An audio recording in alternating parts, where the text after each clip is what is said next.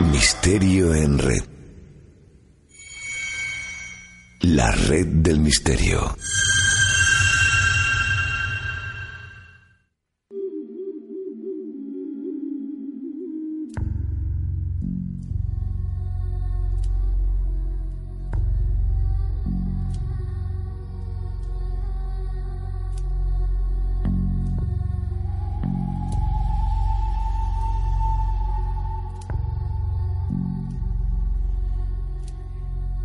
Por qué un lugar se torna en elegido propicio para el desarrollo de episodios, sucesos y fenómenos quizá, bueno, pues sea igual de misterioso que la naturaleza de la fenomenología y de lo que ocurre propiamente dicho en determinados entornos que parecen haber sido tocados pues muy de cerca por lo imposible y lo absurdo. Y uno oye tantas historias donde una especie de naturaleza extraña parece desarrollarse en el seno de una familia que se ve de cierto modo envuelta y en ocasiones atrapada por lo puramente desconocido, con la limitación interpuesta de lo inexplicable donde no cabe lógica y raciocinio, donde no hay espacio para una respuesta contundente y certera que pueda aclarar el origen de aquello que se entremezcla, se diluye y convive desde el silencio y el anonimato de una familia como cualquier otra. Es algo que muchos eh, vemos o escuchamos de lejos en forma de crónicas narradas de viva voz, en muchas ocasiones de sus propios protagonistas, pero para otros por antojo de no sabemos qué, es una realidad con la que de algún modo han tenido que aprender a convivir.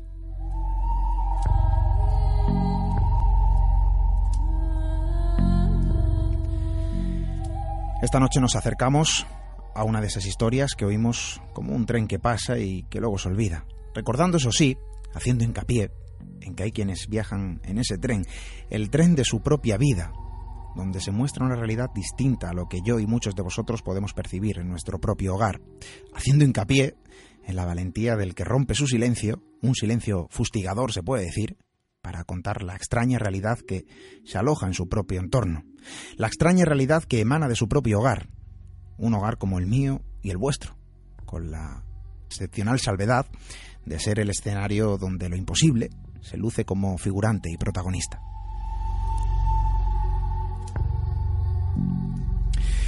Nos desplazamos a la capital de Andalucía, provincia de Sevilla, un cortijo de tantos que vuelan sus montes, valles y llanuras. Y no es un cortijo abandonado a su propia suerte donde las paredes tratan de resistir la embestida del tiempo, sino un lugar vivo que da cobijo a la familia que lo habita, un lugar que sirve de hogar y refugio a una familia que ha tenido que aprender, lo hemos dicho, a convivir con lo que parece emanar de aquel lugar.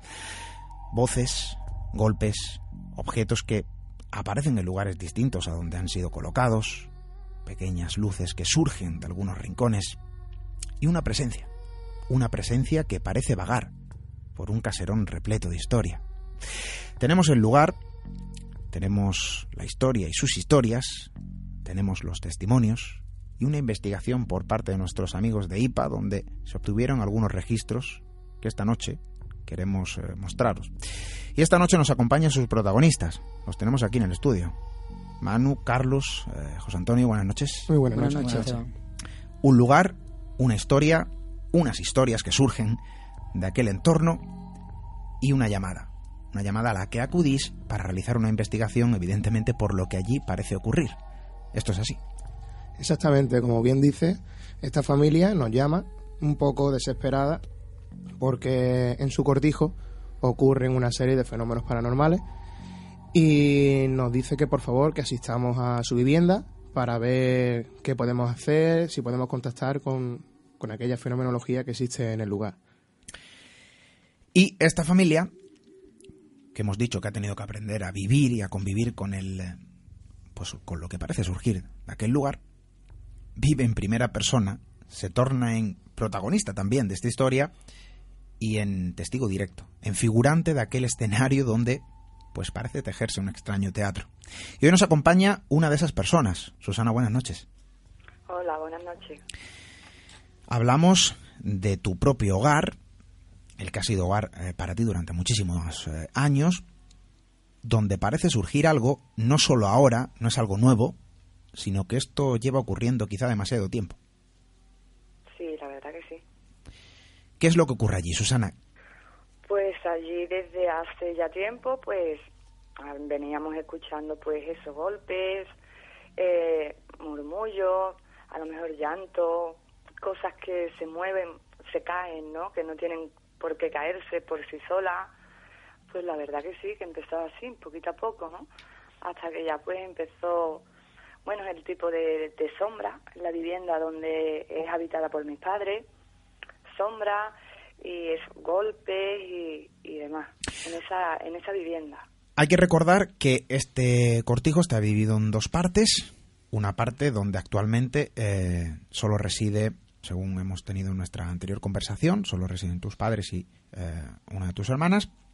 Sí, Y hay otra hermana. parte de esta eh, edificación, de este cortijo, que actualmente pues no está habitada. Es una especie de casa para invitados, casa para familiares que bueno suelen alojarse ahí o solían hacerlo. Y que hay que diferenciar bien. Parece ser que los fenómenos ocurren en ese otro lugar. El, digamos, en esa casa de invitados que forma parte del mismo eh, recinto. Pero en ocasiones esos fenómenos parecen trasladarse a donde actualmente residen tus padres. Así es, mi madre empezó a ver lo que era, aparte de, de sombra, de también de, de cambiarle las cosas de sitio, pues a cómo la, la llamaban. Y incluso mi hermana también como también la llamaban, ¿no? No hace mucho, pues se levantó, pues sería de madrugada, pues a lo que era el baño y demás, y ella pues mm, con la luz apagada. Entonces, pues ella se levanta y cuando va a regresar a lo que es la habitación, pues ve, ella dice que era mi padre, ¿no? Eh, porque hay un reloj que ellos tienen allí que se ilumina. Entonces, pues vio la silueta de mi padre que estaba sentado a, a los pies de la cama. Entonces ella decía, bueno, me habrá escuchado y ahora pues se levantará él.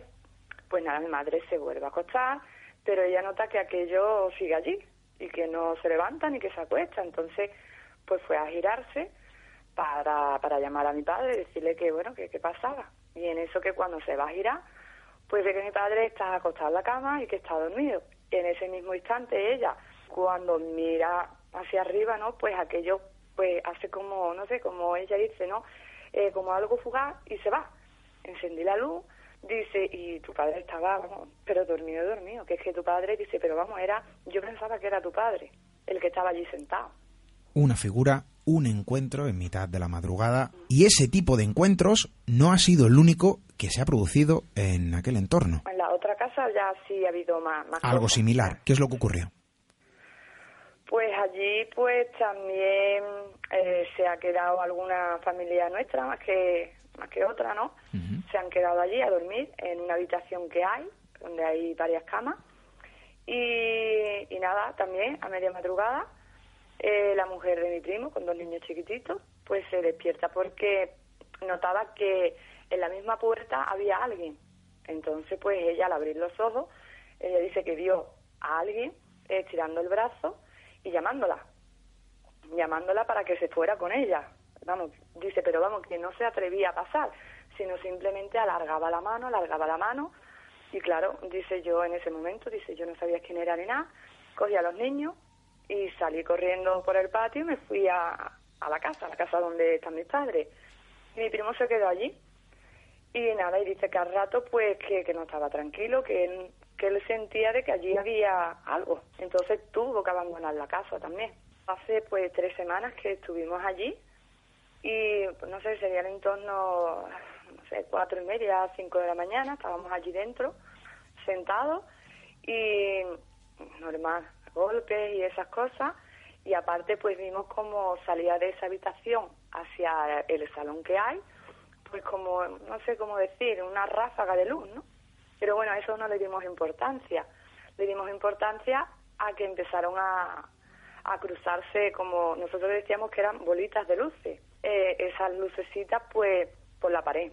Iban cruzándose, parecía que es que estaban como, como jugando. Interactuando. Unas por arriba, otras por abajo, cruzaban la habitación y nada, se metían dentro de esa misma habitación hasta que ya al final, pues, cogieron y se fueron, desaparecieron por un pasillo que hay que da a las demás habitaciones.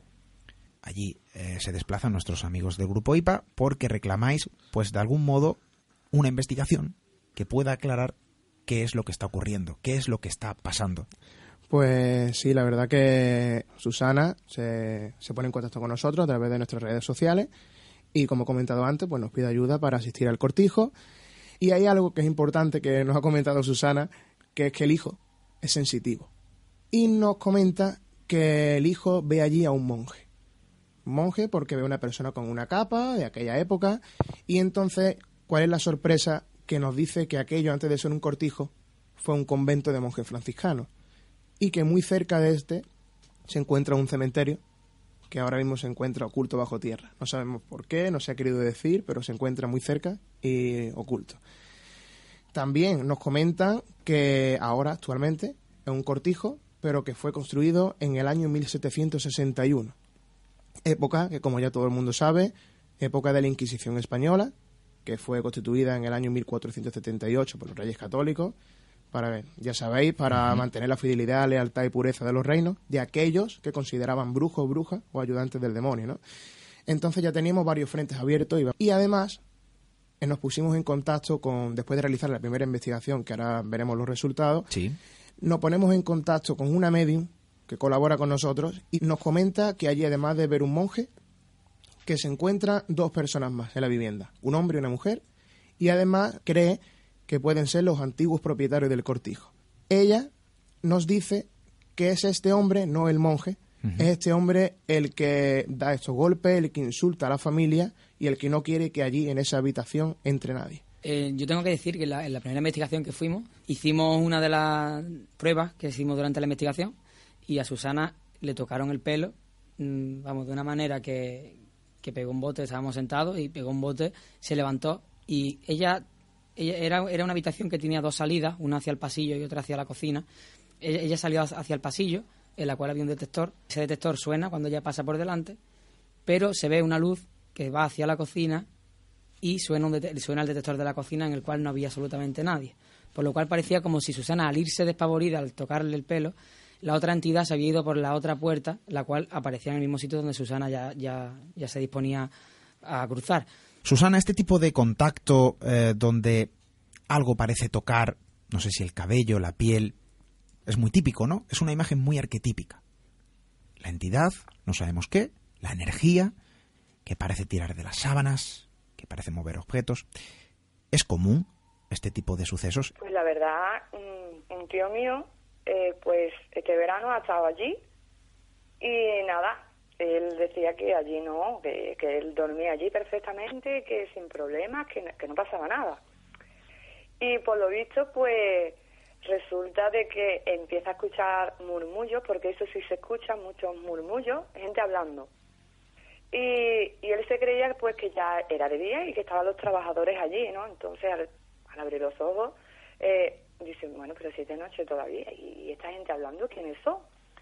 Se vuelve a acostar y él dice que, bueno, mientras vuelve a pillar otra vez el sueño y demás, eh, escucha gente hablando, ya algo más cercano, pero bueno, ignora. Y cuando se echa ya a dormir, dice que él nota, notó como algo, alguien, porque él lo, lo dice así, como le va tirando de la sábana, lo va destapando poquito a poco. Entonces él se asusta, enciende la luz, se sienta en la cama y allí no había nadie, pero estaba totalmente destapado. A esto hay que sumarle lo que hemos dicho. Ese movimiento de objetos de lo que, bueno, pues tantas veces habéis sido eh, testigos. Nuestros amigos del grupo IPA van allí, acuden al lugar y comienza la investigación. Cómo empieza todo, cómo surge todo, cómo se desarrolla esta investigación y lo más importante, ahora vamos a ver también los resultados. Exactamente. Primero, eh, el primer día fue una investigación sin el hijo, no, no pudo venir y los resultados que, que sacamos pues fue lo que ha comentado nuestro compañero José Manuel. Eh, le tocaron el pelo, ella salió despavorida del lugar y golpes, muchos golpes. ¿Vale? Eh, después, eh, la habitación que ella ha comentado ahora mismo es justamente la misma, la del tío es justamente la misma donde tocaron, donde le tocaron el pelo a ella. Y el tema de las figuras que se mueven, de todo, hay una habitación en concreto en, en el pasillo donde eh, hay una virgen, una virgen pequeña de unos 10 centímetros aproximadamente, que nosotros en una investigación lo llegamos a utilizar. Preguntamos si le molestaba esta virgen aquí, tal. Y varias semanas después, Susana nos comenta que esa virgen está en el suelo con la cabeza cortada. O sea, es una cosa que tú dices, y justo, justo en esa habitación a la, a la madre de, de Susana, eh, porque esa casa, claro, como está vacía, la utilizan muchas veces de, para guardar ropa de distintas temporadas, eh, guardando, había guardado mantas y tal, y al cabo de unos días volvió a entrar a la casa y se encontró el armario abierto y todas las mantas tiradas en el suelo, en esa misma habitación. Y en esa habitación es en la que más actividad se genera y donde creen que, que, está el, el foco de, y la zona cero, digamos, de, ese cortijo. Quizá, quizá, también el lugar donde empezasteis a investigar, a tratar de recopilar información y a tratar también de capturar, no sabemos qué. Todo se registra en torno a esa segunda vivienda que forma parte, insisto, del mismo recinto. Todo parece emanar de aquel lugar pero también, eh, supongo, situáis también en la residencia, digamos, actual de los padres eh, de nuestra amiga Susana. Nosotros hemos hecho, eh, durante las investigaciones que hemos estado yendo allí, hemos hecho pruebas en varios sitios. De hecho, echamos de, la, de su casa a los padres, ¿no? Se fueron a, a, otra parte que tienen allí. Nos quedamos completamente solos y en, una de, de las veces que estábamos allí, en plan, con la investigación, sin, sin grabadora y simplemente con la cámara, se recogen exhalaciones se recogen mm, situaciones, vamos, que, no estamos solos. Eh, el foco está en la casa de invitados, como la hemos llamado, pero mm, se rige durante todo el cortijo. De hecho, eh, el hijo de Susana, al monje lo ve, lo mismo lo ve encima del tejado, que lo ve en mitad del, del patio. Eh, aquello es todo... Una imagen errante que el pequeño puede percibir. Recordamos un niño de 16 años, si no me equivoco en el dato. Y bueno, presiente de cerca, de muy de cerca, lo que allí parece eh, ocurrir. Y además es, importante añadir que eh, el hijo nos cuenta que muchas veces le, aparece como, como, un espectro, ¿no? No puede interactuar con él, simplemente parece como que es un eco del pasado, que sigue haciendo su ruta o su, el camino que hiciese, que hiciese diariamente. Algo cíclico. Claro, y hay veces que sí interactúa con él hasta el punto de que, de que en una de las investigaciones eh, el hijo de Susana hace de de doblador y, nos está totalmente diciendo lo que lo que interlocutor interlocutor lo que nos está diciendo constantemente el monje y nos lo hace llegar y, yendo al hilo de lo que comentaba Carlos de que de que es un cortijo de la época de la Inquisición las palabras que emplea este el hijo de Susana con 16 años yo creo que no son palabras que un niño de 16 años de hoy en día pueda decir, porque decía palabras como mujerzuela, palabras que no son muy típicas en la actualidad, en el siglo XXI, y que ese niño con 16 años no la estaba diciendo, por lo cual era un síntoma más de que había algo que le estaba hablando y le estaba hablando con palabras de, bastante antiguas. Esa es la sensación, lo que vosotros percibís en persona en aquel lugar. Y claro, cámaras, grabadoras, empiezan a realizar su trabajo empiezan a captar el sonido de lo imposible, empiezan a registrar lo que allí está aconteciendo, en el interior de un cortijo situado en la provincia de Sevilla, como cualquier otro, como tantos. Pero allí se desarrolla una trama, en secreto, en silencio, que quizá ha estado fustigando demasiado tiempo a esta familia que ha tenido que acostumbrarse eh, pues eh, a convivir con estos eh, fenómenos, las cámaras, grabadoras comienzan su trabajo y qué es lo que captan.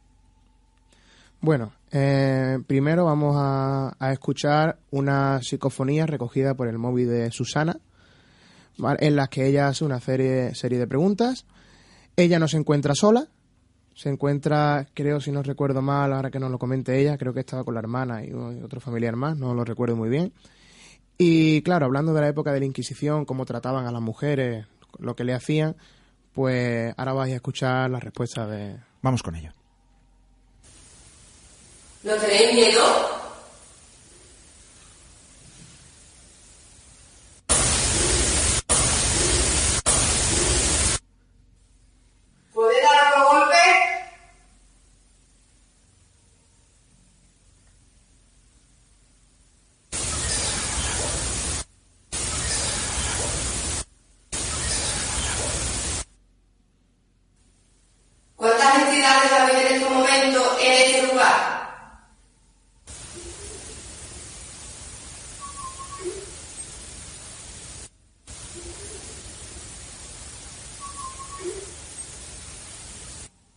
Sabemos que estáis aquí.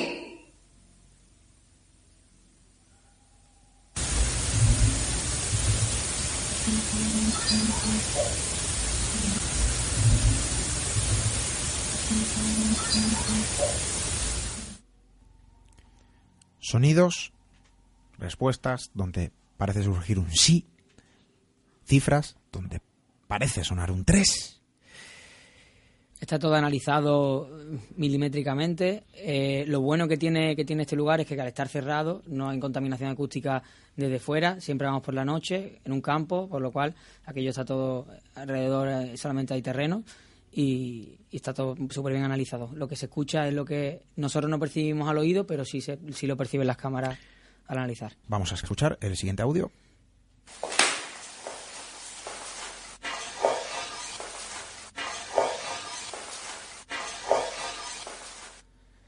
Esta psicofonía, para que los oyentes se pongan un poco en situación, estaba toda la familia sentada en la famosa Vivienda. en la famosa vivienda donde se encuentran las camas y yo entro con la cámara a grabar al pasillo y al darme la vuelta la misma grabadora, la misma grabadora, el mismo micro que tiene la cámara recoge lo de no se escucha. Nos escuchan. Vamos a poner el siguiente audio. ¿Queréis que Tara venga a ese lugar? ¿Queréis que Tara venga a ese lugar? ¿Queréis que Tara venga a ese lugar? Ahí eh, de lo que hicimos es que nos pusimos en contacto con la medium antes de ir a, a realizar nuestra cuarta investigación y ella nos comenta que cojamos una foto suya, que la pongamos en el suelo con un triángulo de velas y realicemos preguntas a las entidades de si ellas quieren que vayan a ese lugar. Y la respuesta es nunca. Se escucha muy bajito, pero dice claramente nunca. Cuarto audio, vamos con él.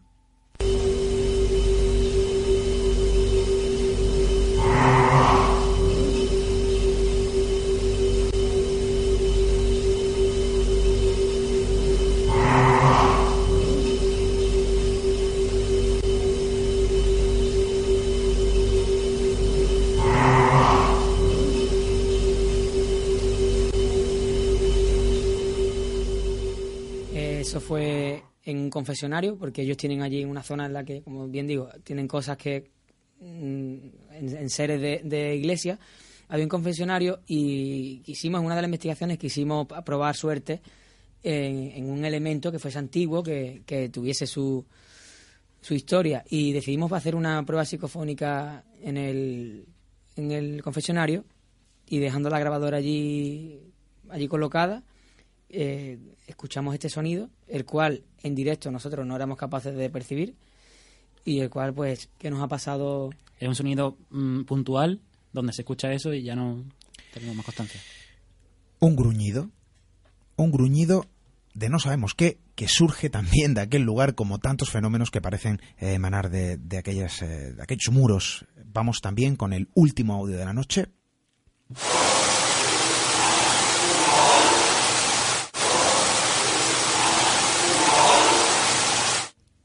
Pues en este audio, por ejemplo, eh, estábamos nosotros de descansando, eh, como si fuera off record, dejamos la cámara puesta en, en una sala y mientras que nosotros no se nos escucha de fondo, eh, se escucha, se recoge este, las siguientes incursiones. Después de esa investigación, los fenómenos, y aquí está nuestra amiga Susana que lo puede corroborar, siguen sucediendo en aquel lugar. Aquello no cesa. Sí, sí, aquello no, aquello no para. Va, yo creo que un poquito a más. Hay muchos registros más, no podemos poner todos, eh, lógicamente, por el tiempo, pero mm, quizá con lo que hemos puesto, pues nuestros amigos puedan hacerse una idea, una leve idea de lo que ocurre en aquella eh, vivienda, en aquel cortijo. ¿Cuál es vuestra conclusión?